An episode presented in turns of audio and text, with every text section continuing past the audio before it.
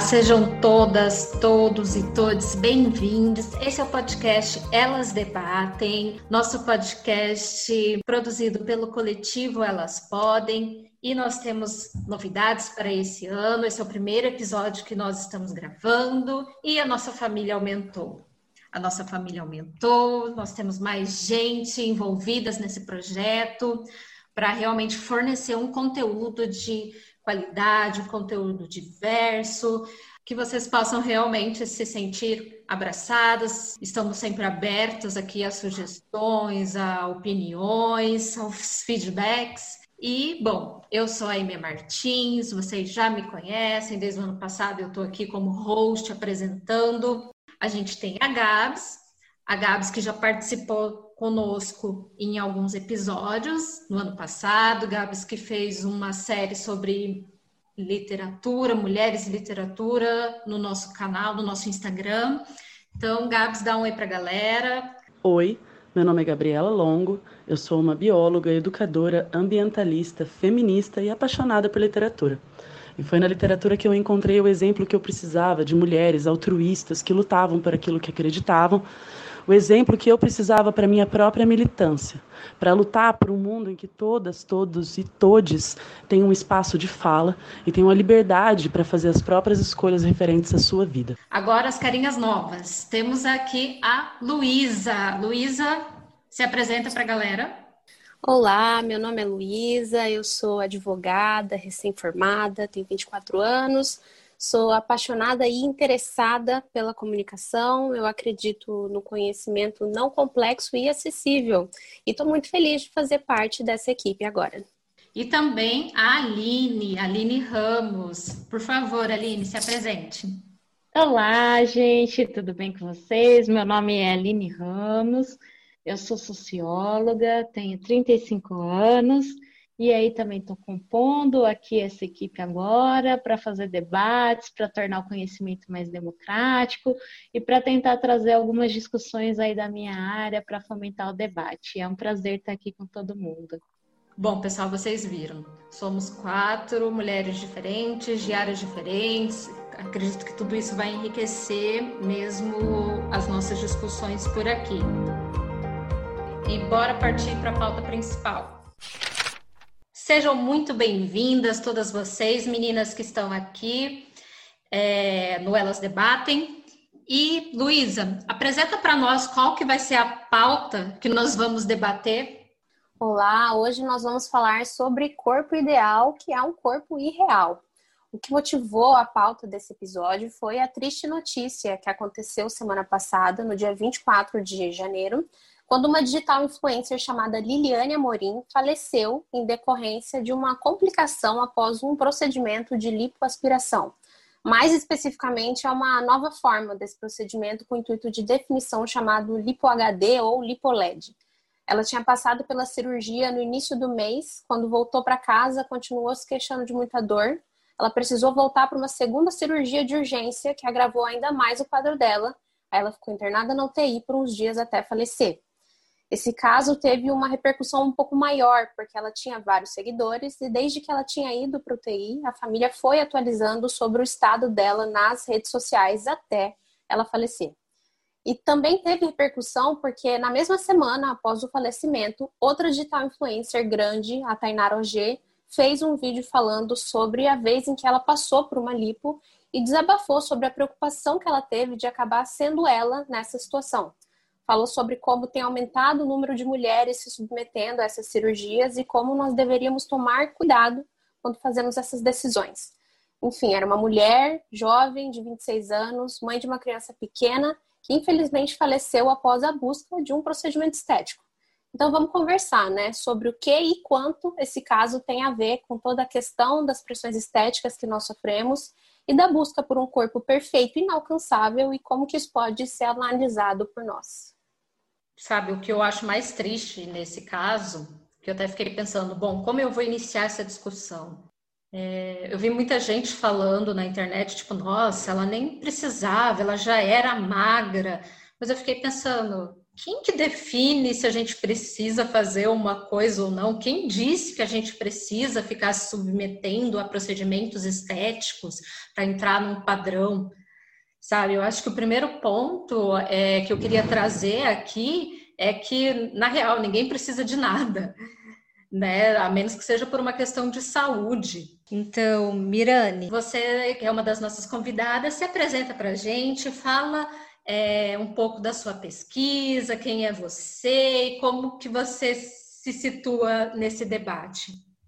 É, meu nome é Mirane Barros, né? Assim que eu tenho me apresentado, eu circulo mais no meio acadêmico, sou nutricionista de formação, mestre em saúde coletiva pelo Instituto de Medicina Social, doutoranda na antropologia social, professora substituta no curso de medicina na cadeira de saúde coletiva da UFRJ.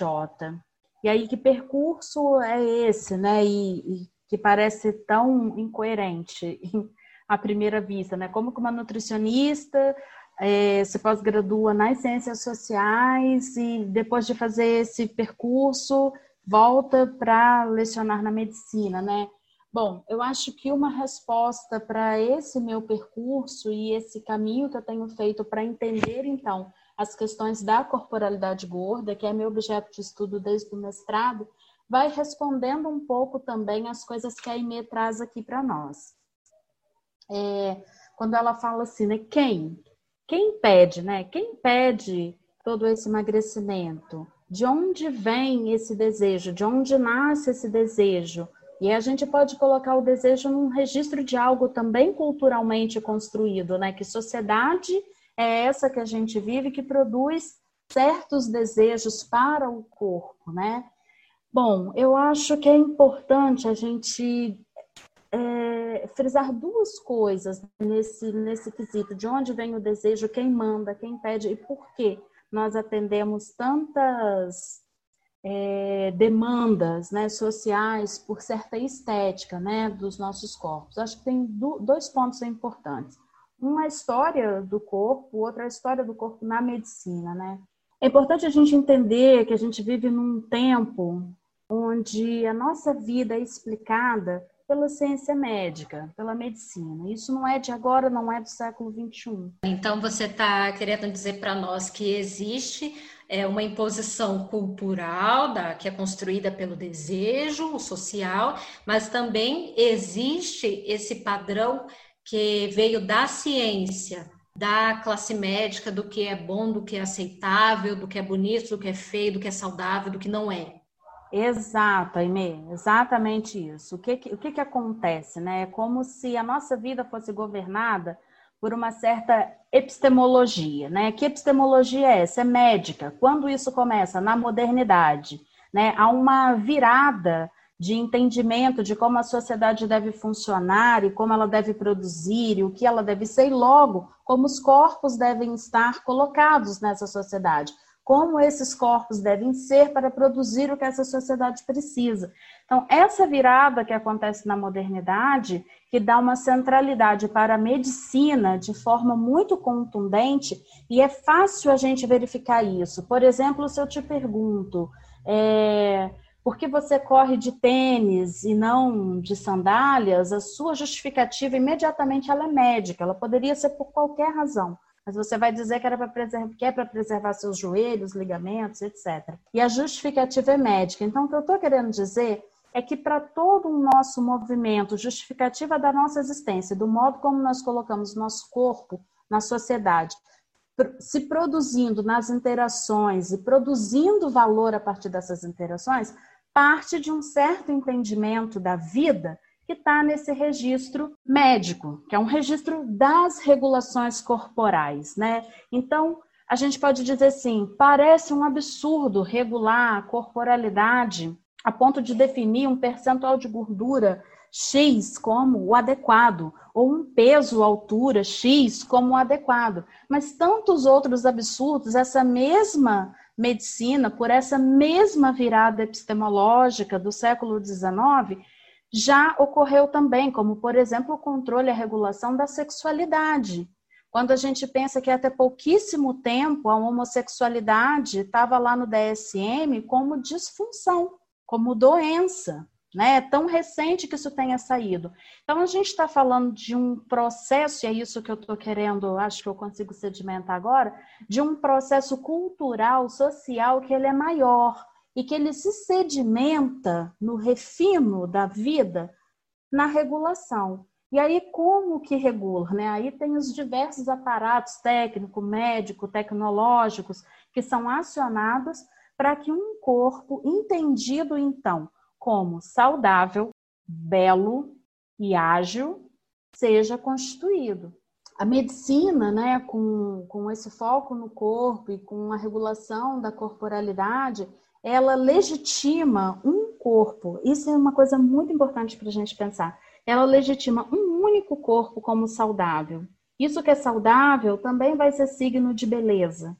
E também ah, vai ser, precisa, também vai ser, não, mas precisa ser compreendido por que este corpo que é eleito. Né? O que, que acontece da modernidade para cá? Como as sociedades se organizam em termos de produção mesmo, produção de bens, de riqueza, como as famílias se organizam, como, enfim, como a sociedade moderna se organiza e aí que corpo, que corpo atende a essas demandas? Para ser mais claro, então, que corpo atende uma demanda de trabalho de oito horas por dia na fábrica, vamos colocar nesses termos, e mais quatro, seis horas de trabalho em casa. E aí o que é curioso nesse movimento é quanto tempo a gente passa sem questionar que um único corpo possa ser bom nessa sociedade.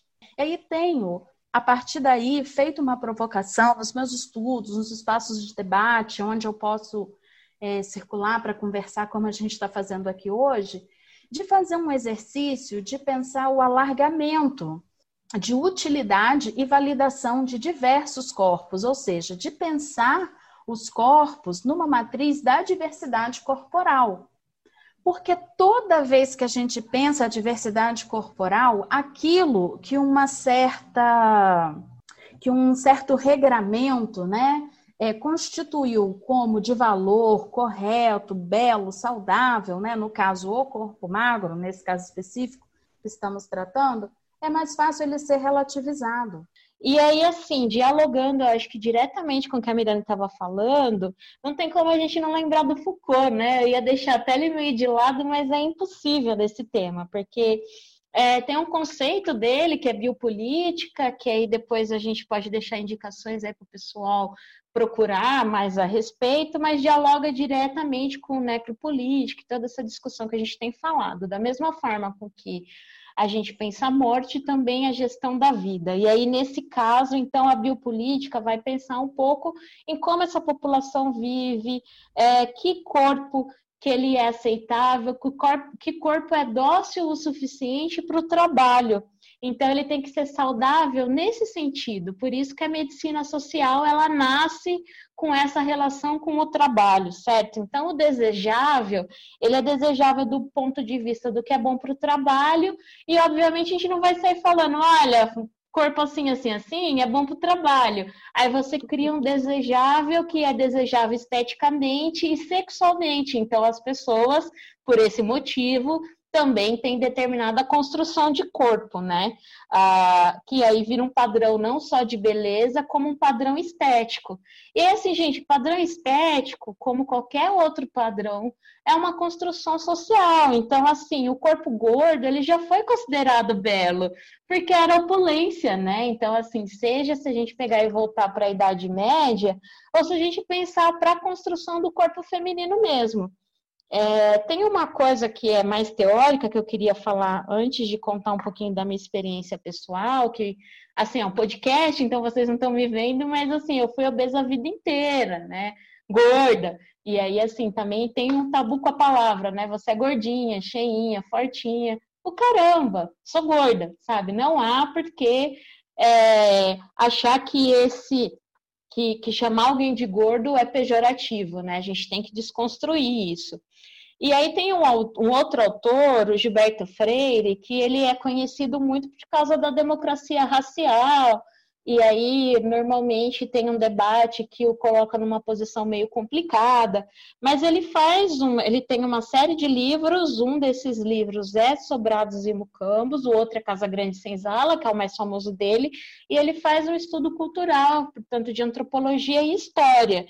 E assim, apesar desses equívocos, equívocos em relação à questão racial, ele vai pegar e discutir o patriarcalismo no Brasil. Então, ele tem um capítulo no Sobrados e Rucambos que fala do pai e do filho e outra mulher e o homem.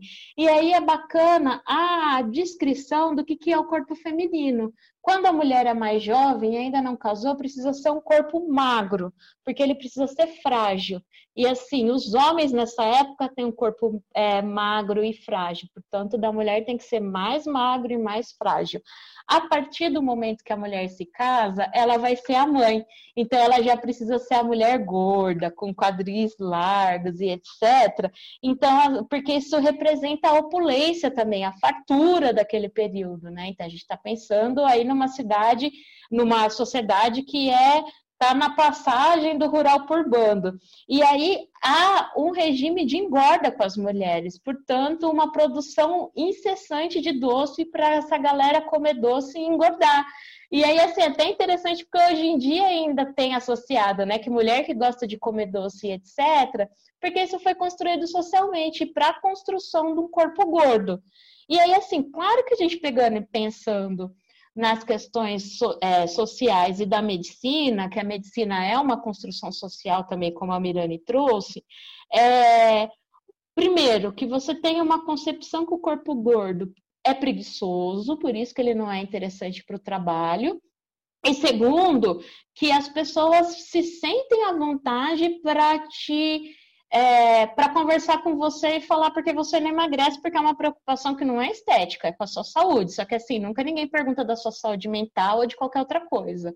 Ou nunca ninguém perguntou para mim quais são os meus exames sanguíneos, sabe? Eu nunca tive nenhum problema associado à obesidade, a não ser ter arrebentado o joelho fazendo aula de boxe, que é uma coisa que normalmente pessoas obesas não fazem, mas estava lá querendo dar uma relaxada, né? Cuidando da minha saúde mental, que eu estava trabalhando demais, e estourei o ligamento cruzado anterior, que é o LCA, que jogador de futebol vive rebentando o joelho.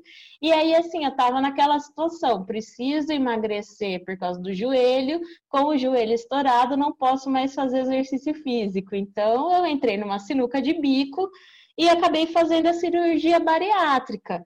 E assim, uma vez conversando com o meu médico, ele é professor universitário, tem doutorado, eu também tenho doutorado, ele sabia, né? E aí a gente estava discutindo assim, francamente, eu falei, olha, eu odeio a medicina, por não ter inventado uma outra forma ainda que, sabe, entenda direito o metabolismo, que não seja você mutilar a pessoa, você tira um pedaço do estômago dela. E aí isso gera várias complicações de como você vai se alimentar, que tem uma dieta que é líquida, depois pastosa, depois tem coisas que você nunca mais consegue comer, e você pro resto da vida tem que tomar vitamina, sabe? Então, assim, é um negócio que te ajuda de um lado, mas que você tem que ficar insistentemente corrigindo. Então, assim, as meninas que são nutricionistas podem falar melhor, não é a melhor maneira de se emagrecer. É, você tocou nesse ponto da nutrição, aí eu queria girar aqui a, a roda para a Fabiane. Fabiane, que é a nossa convidada hoje também.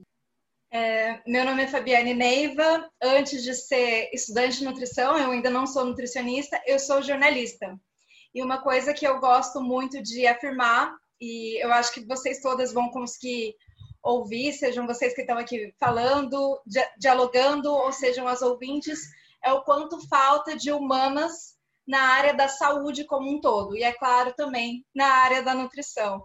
É, sobre essa relação, e aí eu não posso deixar de falar também que eu sou uma mulher que tem muitas questões também com o corpo e que tive toda uma jornada para entender mais sobre o que eu gosto de estudar, que é comportamento alimentar e como as questões culturais, sociais, elas atravessam a alimentação.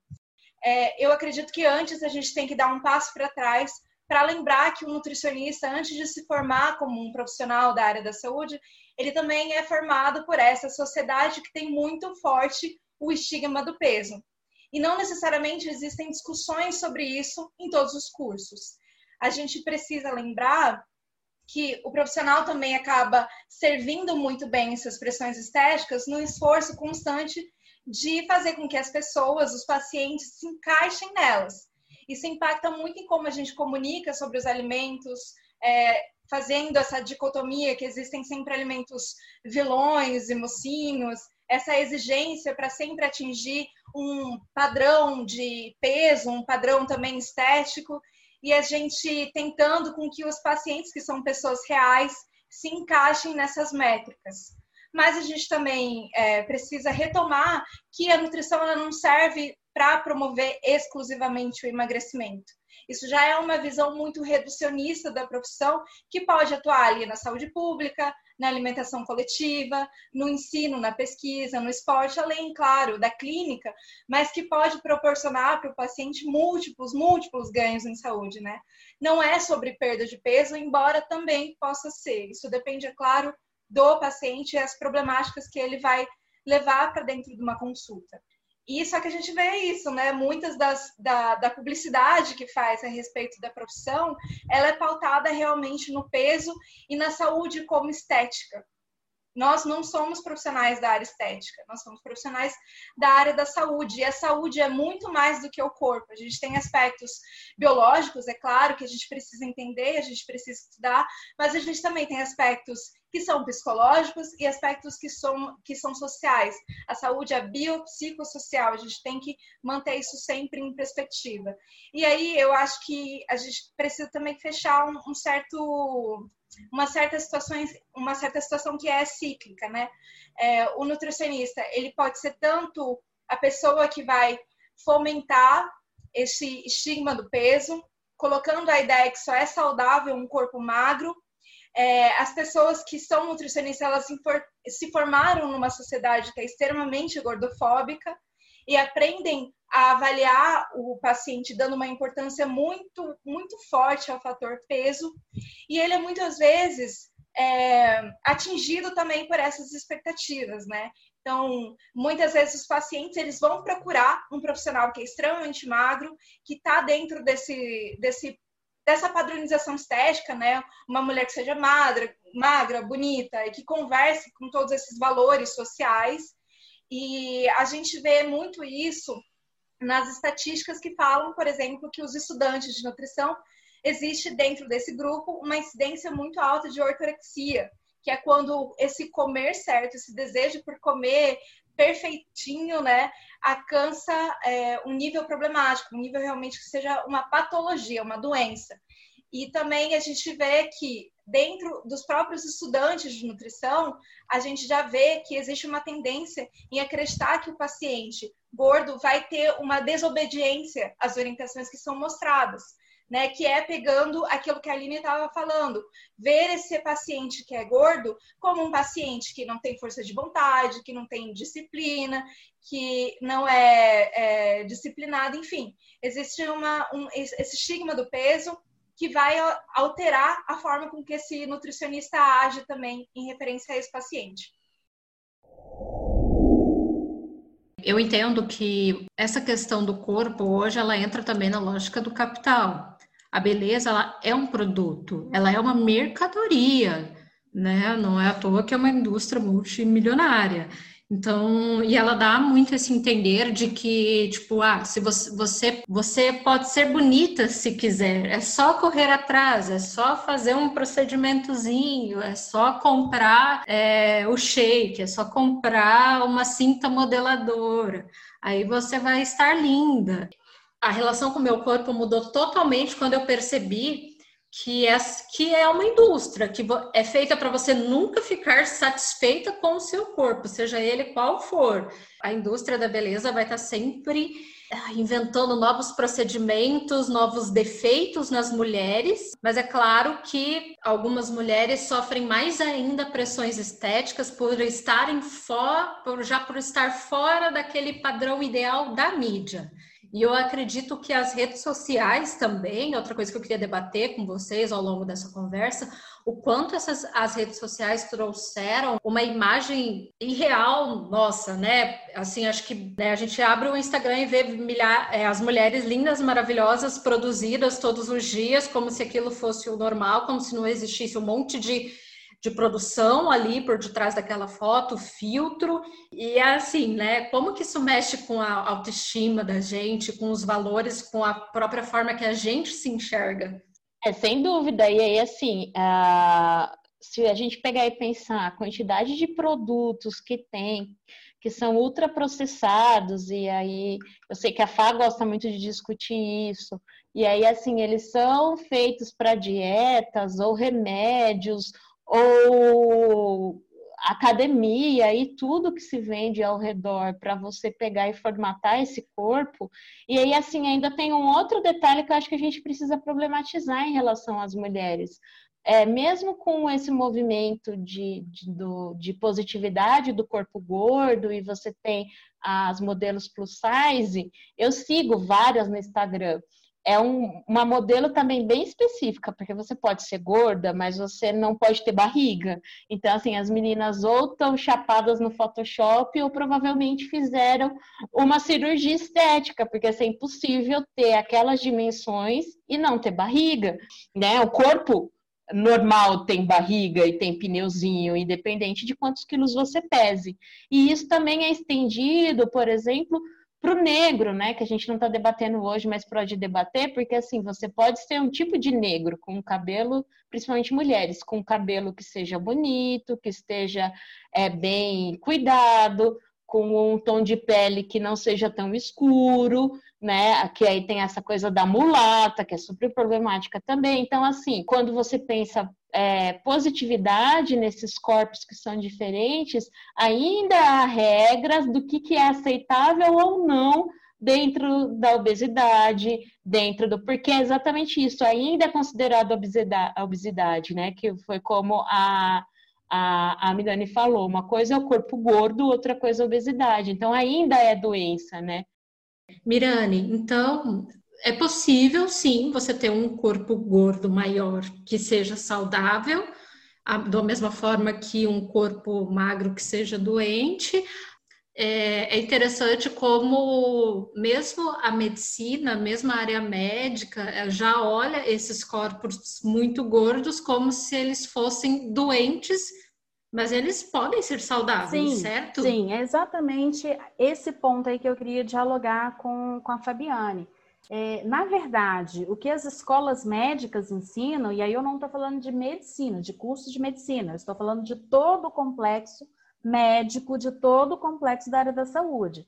É, o, o que essas escolas ensinam é sim estética. E é estética até por uma compreensão filosófica da, da, é, de corpo, né? É estético nesse sentido. Tem todo um, um discurso muito colocado num lugar de preocupação, num lugar de uma justificativa de saúde, tanto para os corpos magros quanto para os corpos não magros e que estão ali no meio da corda sofrendo a pressão estética, quanto para os corpos gordos e gordos maiores, né? E aí, quando a gente vê essa preocupação, essa, essa preocupação com saúde, na verdade, cair por terra, quando a gente vê pessoas gordas maiores sendo uh, sujeitadas à pesagem no hipódromo do Rio de Janeiro para ingressar na cirurgia bariátrica, fazendo tomografia computadorizada no hipódromo do Rio de Janeiro. É, então, a gente vê a justificativa de saúde caindo, como, por exemplo, colaboradoras da minha pesquisa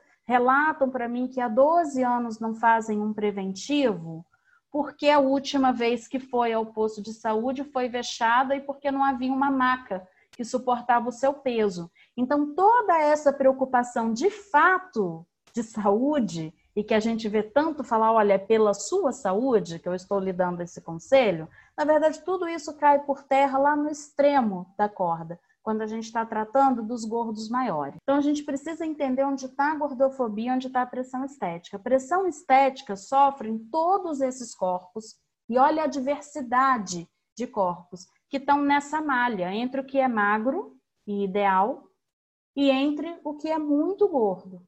Né? Então, a gente pode dizer que todos nós estamos sob pressão estética, mas é preciso entender que nem todos nós sofremos a gordofobia. Falando sobre o pessoal do meio da corda, e a maioria de nós que sofre a pressão estética, e todos né, que estão nessa sociedade, nessa sociedade sofrem pressão estética.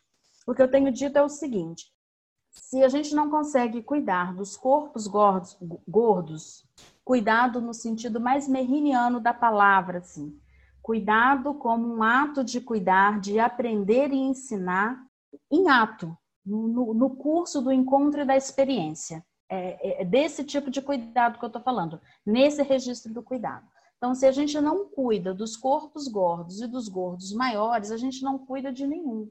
Porque enquanto pesar sobre esses corpos a gordofobia, enquanto esta ponta da corda estiver estirada e a gordofobia estiver imperando, a pressão estética está ali bambeando os demais corpos no centro da corda. Né? Então, é, tem, tenho feito sempre um, um chamado de atenção nessa perspectiva.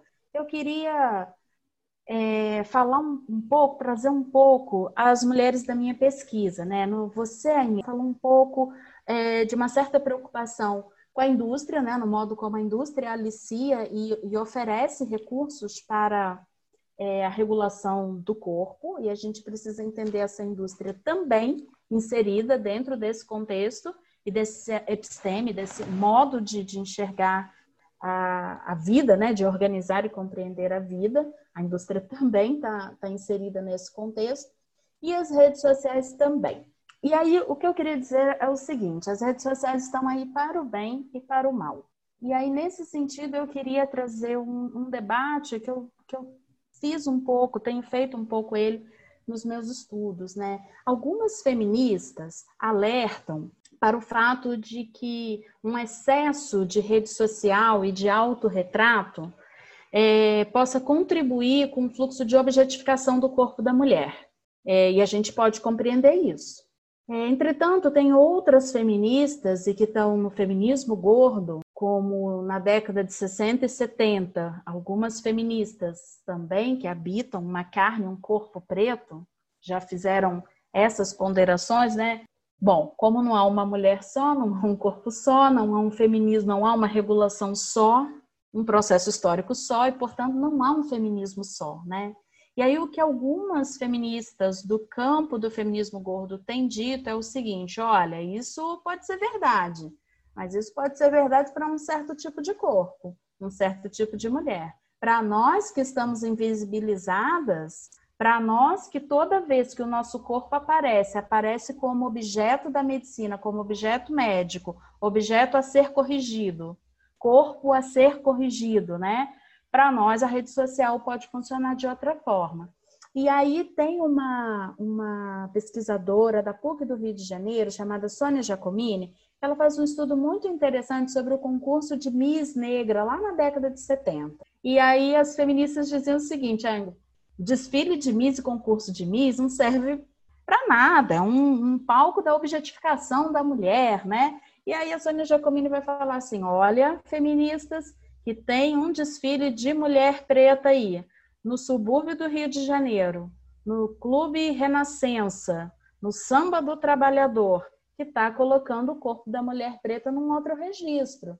Então a gente precisa ver isso, né? Se por um lado o desfile é, para as mulheres brancas objetivava aquele corpo massacrado, chicoteado, hipersexualizado, objetificado de uma outra forma, inscrito num outro registro de outra violência, ele ganhava um lugar de respeito e de, e de destaque a partir dos desfiles de Miss Preta. Né? Então, que eu estou querendo dizer, e o meu estudo fala um pouco também, eu não estou querendo dizer porque eu acho, mas porque eu fui descobrindo isso junto com as companheiras do, da minha pesquisa, é, que são mulheres gordas e gordas maiores, assim como eu.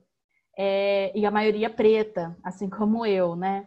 Então, a gente foi ali descobrindo junto, através daquelas experiências, que as redes sociais podem ser um bom lugar, um bom palco para a democratização da beleza. Lembrando que na nossa sociedade, beleza, saúde e, e utilidade estão estão mesclados, né? Estão constituídos quase que num, num, numa coisa só. Então, se a gente redemocratiza um direito à beleza, se a rede social faz isso de alguma forma, cria um campo de visibilidade, de aprendizado coletivo sobre a corporalidade gorda, dentro de um espaço cujas regras, as normas são colocadas por essas mulheres, são constituídos por essas mulheres. E se ali elas estão se expondo nas suas fotos de sereia ou gata gatuxa, e as fotos têm mesmo, as poses têm os nomes muito particulares, então se elas estão se colocando ali daquela forma, a gente precisa entender que há um campo de visibilidade, de visibilidade gorda, de visibilidade gorda, preta e feminina. E aí isso tem importância porque este lugar vai mostrando certa potencialidade deste corpo, mais do que potencialidade, ele vai é, é, permitindo, constituindo um ambiente de aprendizado coletivo da corporalidade gorda fora do registro da doença. Porque que a gente aprende que o corpo gordo é feio e doente, isso está dado. Isso a gente aprende coletivamente em qualquer lugar e desde a escola. Agora, você aprender que esse corpo pode, que esse corpo pode ser sensual, que esse corpo pode ser sexual, que esse corpo pode ser produtivo, tomar uma consciência que esse corpo sai, trabalha todo dia, cria os filhos, toma o trem, volta para casa, sobre ameaça eminente de uma doença ou de uma morte. E aí, há 40 anos isso nunca aconteceu, há 30 anos isso nunca aconteceu, e essa tomada de consciência coletiva, isso vai dando um outro lugar para o corpo gordo, fora desse registro da doença. Esse episódio com a blogueira, eu acho que ele traz espaço também para a gente discutir uh, a responsabilidade do médico. Você acha possível que também dentro do meio jurídico o entendimento sobre isso mude? Então, Aimee, quando acontece esse tipo de fatalidade, como aconteceu no caso da Liliane, em que infelizmente alguém morre por decorrência de um procedimento cirúrgico, a primeira coisa que as, que as pessoas perguntam é: e o médico? O que, que vai acontecer com ele? Existe algum tipo de penalidade para esses médicos? E aí eu vou explicar isso, esse processo, na ordem em que as coisas acontecem. Antes de tudo, antes deles começarem a cirurgia, lá na primeira consulta, é, o paciente é informado de todos os riscos do procedimento que ela vai se submeter. Então, ela assina um contrato bem grande, geralmente, informando, dentre outras coisas, os riscos daquela cirurgia. Mas a gente precisa analisar isso sob um viés leigo também, porque quando essa paciente assina esses contratos, ela não está acompanhada de alguém que vai explicar para ela os detalhes jurídicos daquilo. Então, isso meio que se torna quase uma prerrogativa para caso algo dê errado no final, você tem ali um instrumento jurídico que comprova que a pessoa sabia no que ela estava se envolvendo mas sabia até que ponto, né? Quão instruída essa pessoa estava no momento em que ela assinou aquele contrato. E eu tô falando isso de contrato porque eu vi algumas pessoas falando que o médico deveria se negar a fazer o procedimento como uma lipo em uma paciente magra como a Liliane era. Só que isso é meio delicado, assim, porque isso numa, vou trazer uma análise jurídica. Juridicamente falando, o médico não é obrigado a isso. Ele não tem obrigação de impedir qualquer moça ou homem de fazer um procedimento. Porém, ele tem direito. O médico tem todo o direito do mundo de olhar para uma paciente e dizer: olha, você não precisa desse tipo de cirurgia. Então, eu não vou fazê-la em você. E aí a gente entra numa escolha ética e moral do, do profissional, em que ele vai decidir por conta própria se seria ou não correto colocar a paciente dele naquela situação. E aí, sobre o que vai acontecer ou o que pode acontecer. Quando acontece uma fatalidade como essa, uma consequência grave como uma morte, o contrato não é mais suficiente para tirar a responsabilidade do médico sobre o que aconteceu. E aí eu vou falar aqui especificamente de responsabilidade penal. Ele pode ser processado é, penalmente por negligência, imprudência ou imperícia. Vou resumir isso aqui rapidamente. Negligência é quando ele deixa de agir quando devia, imprudência é quando ele faz algo que não devia ser feito, e imperícia é quando ele faz de maneira incorreta o que deveria ser bem feito. No caso da Liliane, a família dela já se pronunciou dizendo que eles vão processar o médico por homicídio culposo, que é quando não tem intenção de matar. A advogada dele disse que, aspas, além da imperícia na cirurgia, porque os exames apontam perfuração do intestino, houve negligência no pós-operatório, porque o médico não se atentou às queixas dela de muita dor dizendo que ela estava fazendo corpo mole, fecha aspas. Isso é muito delicado, né? E aí, a partir daqui, o que vai acontecer é que ele vai ser julgado, ele vai apresentar a sua defesa, ele tem todo o direito do mundo, provavelmente dizendo que a conduta dele no pré e no pós-cirúrgico é, não teve nenhuma relação com a morte da Liliane e futuramente será uma decisão do juiz dizendo se ele vai ou não ser condenado por homicídio. E já que a gente falou aqui de redes sociais, vou fazer, trazer uma informação importante envolvendo esse assunto, que é o CRM, o Conselho Regional de Medicina, ele veda as famosas postagens de antes e depois. E gente, então, teoricamente, o médico que fizesse esse tipo de divulgação de antes e depois nas redes sociais, ele deveria ser penalizado é, de alguma forma. Mas a gente sabe que o que mais acontece por aí, sem nenhuma consequência, é esse tipo de postagem de médicos. E aí, fazendo um comentário bem pessoal aqui, eu acho que o maior problema dos médicos ferirem essa vedação sobre esse tipo de postagem é que isso induz os pacientes a ter uma percepção de que esse tipo de procedimento é, não é tão invasivo e complexo como eles de fato são. Entende? Quando a gente olha uma foto de antes e depois no Instagram, a gente pode entrar numa falsa percepção de que aquilo é uma coisa muito simples, que dá para que dá para ser feita sem risco nenhum na maior tranquilidade do mundo, o que nós já sabemos que não é verdade, além do fato de que isso alimenta esses estereótipos construídos socialmente, como a venda dessa falsa facilidade que é atingir esses corpos que não são reais. É proibido aqui no, no Brasil, né? Eu me lembro Sim que até acompanho alguns médicos no, no Instagram que eles fazem cirurgias ao vivo, assim, cirurgias estéticas, aplicações. O famoso, famoso Dr. Ray já se envolveu em alguns problemas Sim. por causa disso. E, tipo assim, é ali espetacularizando a mutilação dos corpos, né? Bizarro, muito bizarro isso. E aí, assim, se a gente está aqui, né, fazendo podcast que é do coletivo feminista, a gente tem que sempre lembrar que o feminismo tem que garantir que a gente possa ser o que a gente quiser, inclusive fazer ou não fazer procedimentos estéticos, né? Uhum. A questão é se a gente tem liberdade ou não, se a gente está é, fazendo porque a gente realmente quer, é uma vontade nossa ou se é uma pressão por estética social. É, tudo bem, gente, pode ser o que quiser, sabe? Não, a gente não precisa ficar nessa paranoia de porque assim aí às vezes a gente se cobra também. Bom, então se eu já sei que existe essa pressão estética e etc, se eu tiver vontade de passar um batom para ir no supermercado, eu tô, né? Então assim, cara, tá tudo bem. Se você passa o batom, se você não passa o batom, se o que corpo que você tem. E tem uma outra coisa que assim, a gente teria que pensar, beleza, de uma outra forma. Todo corpo é bonito, porque o corpo ele é bonito exatamente por causa da diversidade do corpo, né? Eles são diferentes. Então, assim, o que a gente tem que parar é com uma padronização de beleza e de condutas. Eu acho que, cara, a gente tem que viver em paz. É essa é a questão. Se eu pudesse fazer uma recomendação, é vivam em paz, gente. A gente não precisa se julgar por nada. Eu acrescentaria que o mito da beleza, né, e essa busca constante pelo esse belo, pelo esse ideal de corpo inatingível é algo que consome muito a nós mulheres e que pesa muito na nossa vida rotineira.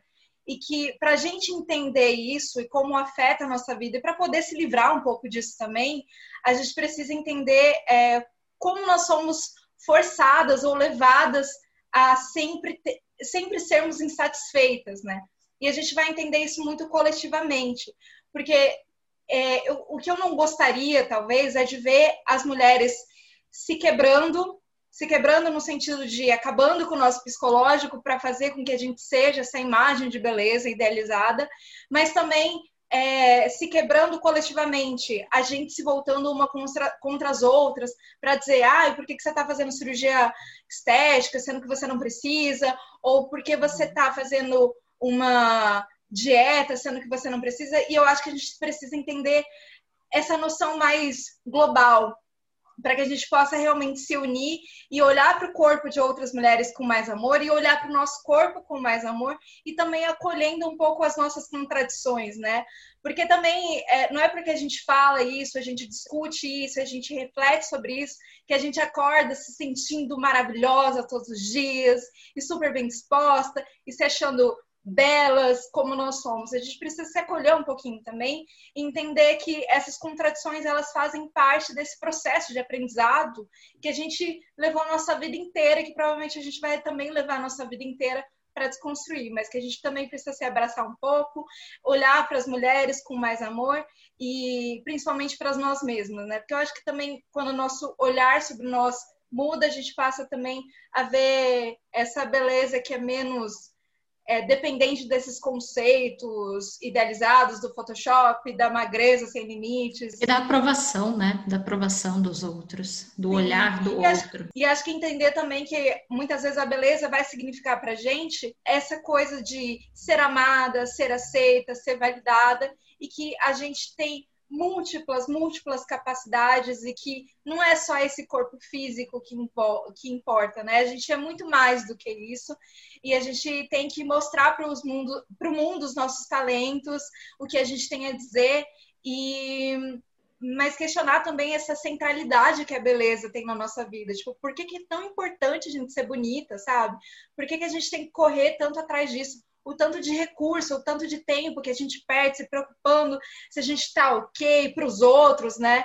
É, quantas mulheres deixaram de fazer uma série de procedimentos estéticos na quarentena, faz com que a gente repense, será que isso é para a gente mesmo? Porque a gente fica se falando, ai, mas eu tolero na outra mulher, mas eu preciso estar depilada. Será que realmente isso é uma questão como a Aline falou, que é uma questão super subjetiva e individualista, não é, tem super relação com essas questões que são sociais, o que é considerado é, um valor.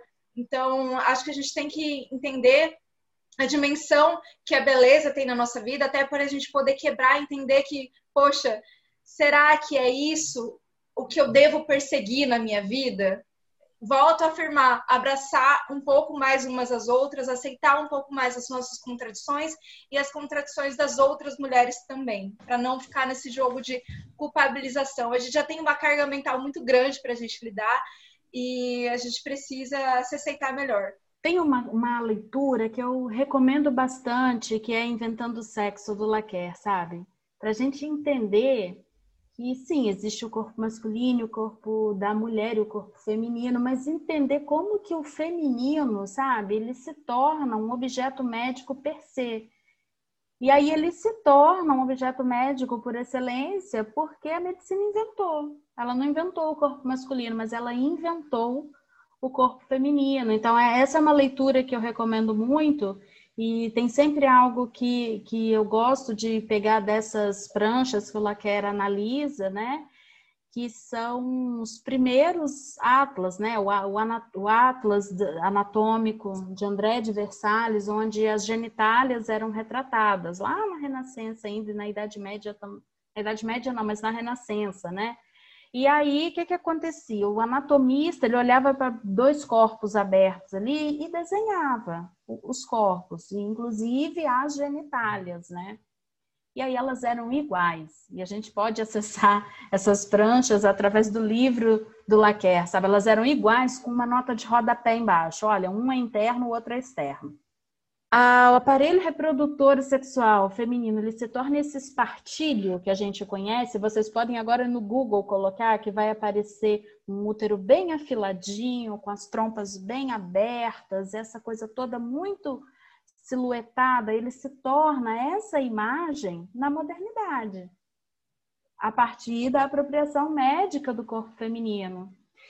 Então, eu acho que a gente precisa entender, sim, esse contexto histórico, né, esse registro histórico, para entender também que aspirações foram colocadas para esse corpo. E aí, que tipo de beleza hegemônica e que tipo de beleza é essa que nos assassina impunemente, né, por lipoaspirações ou quaisquer outras coisas acionadas, mas assim, que tipo de beleza é essa? Então, a Fabiane traz essa questão da beleza muito bem.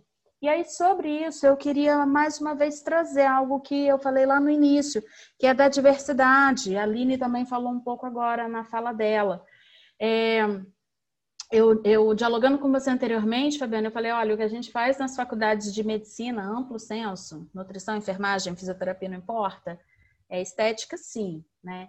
E aí eu acho que é importante saber isso para a gente poder disputar que estética a gente quer produzir. Saber o que a gente produz é extremamente importante. Eu espero que tenha bastante estudantes da área médica e profissionais ouvindo esse podcast, porque saber exatamente o que a gente produz é muito importante para disputar a qualidade daquilo então que a gente produz. E aí nesse sentido, se a mulher é objeto da é, é médico, né, por excelência, se é, foi assujeitada em toda uma sorte de signos e beleza para esse corpo a partir de certa compreensão, e se a gente produz estética, eu acho que compete a nós a disputa na virada das abordagens para produzir outras estéticas, né, para que mais moças tão jovens quanto essa blogueira agora, e que ela, infelizmente, é só mais uma nesse complexo de tragédia acerca da, de, de, da busca né, por, por, essa estética corporal. Então, eu acho que, que é isso. Então, apostar na diversidade do peso como política para os corpos. Eu acho que isso é fundamental para nós feministas, para nós do campo da saúde, para nós do campo das humanas. Apostar na diversidade do peso, o peso ele não pode ser um marcador de saúde e doença. E eu queria trazer isso tudo assim como flashes, flashes de olha, então tem alguma coisa acontecendo. Tem, tem alguma coisa acontecendo para que essas mortes deixem de acontecer, para que a gente consiga de fato fazer uma virada na abordagem dos corpos de maneira geral e dos corpos gordos. É fazendo uma outra abordagem acerca do corpo mais gordo que os demais deixarão de sofrer pressão estética ou terão pressão estética reduzida. Se desde sempre a gente está aprendendo na EME que tem que passar o batom para ir ao, ao supermercado, ou num dia de calor como esse, não pode, de repente, usar uma roupa mais solta e etc e tal, porque isso não condiz com uma estética, com uma expectativa né, esperada. Se isso está sendo ensinado para nós em tantos os espaços, nos mais afetivos, que é no seio da nossa família, e todos os outros que a gente circula, eu acho que é urgente forjar espaço de aprendizado coletivo sobre os nossos corpos.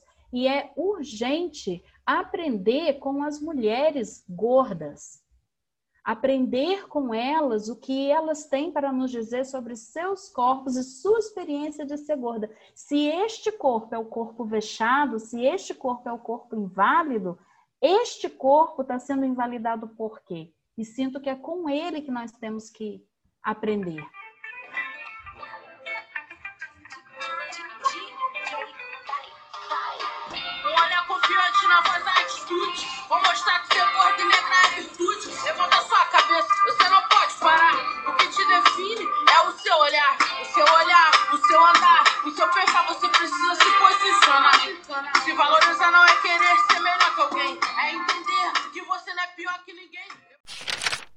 Oi, gente, tô passando aqui para deixar um recado super importante para vocês. O coletivo Elas Podem vai iniciar um grupo de estudos feministas pelo Google Meet para que nós possamos discutir, sistematizar saberes que são essenciais para uma prática feminista mais assertiva e consistente. As inscrições são gratuitas e podem ser feitas pelo nosso Insta, arroba coletivo Elas Podem, clicando no link da bio. A primeira leitura do ano será do livro Mito da Beleza, de Naomi Wolf. Tudo a ver com esse episódio de hoje, né? Então, corre lá na nossa página que as inscrições começam dia 9 de fevereiro. E lá você vai encontrar mais informações sobre dia, horário. Ah, e não esquece de compartilhar com uma mana que você acha que também pode gostar, tá bom? É isso, gente. Um beijão e até mais. Esse episódio utilizou o áudio do YouTube da música da MC Carol Levanta Mina.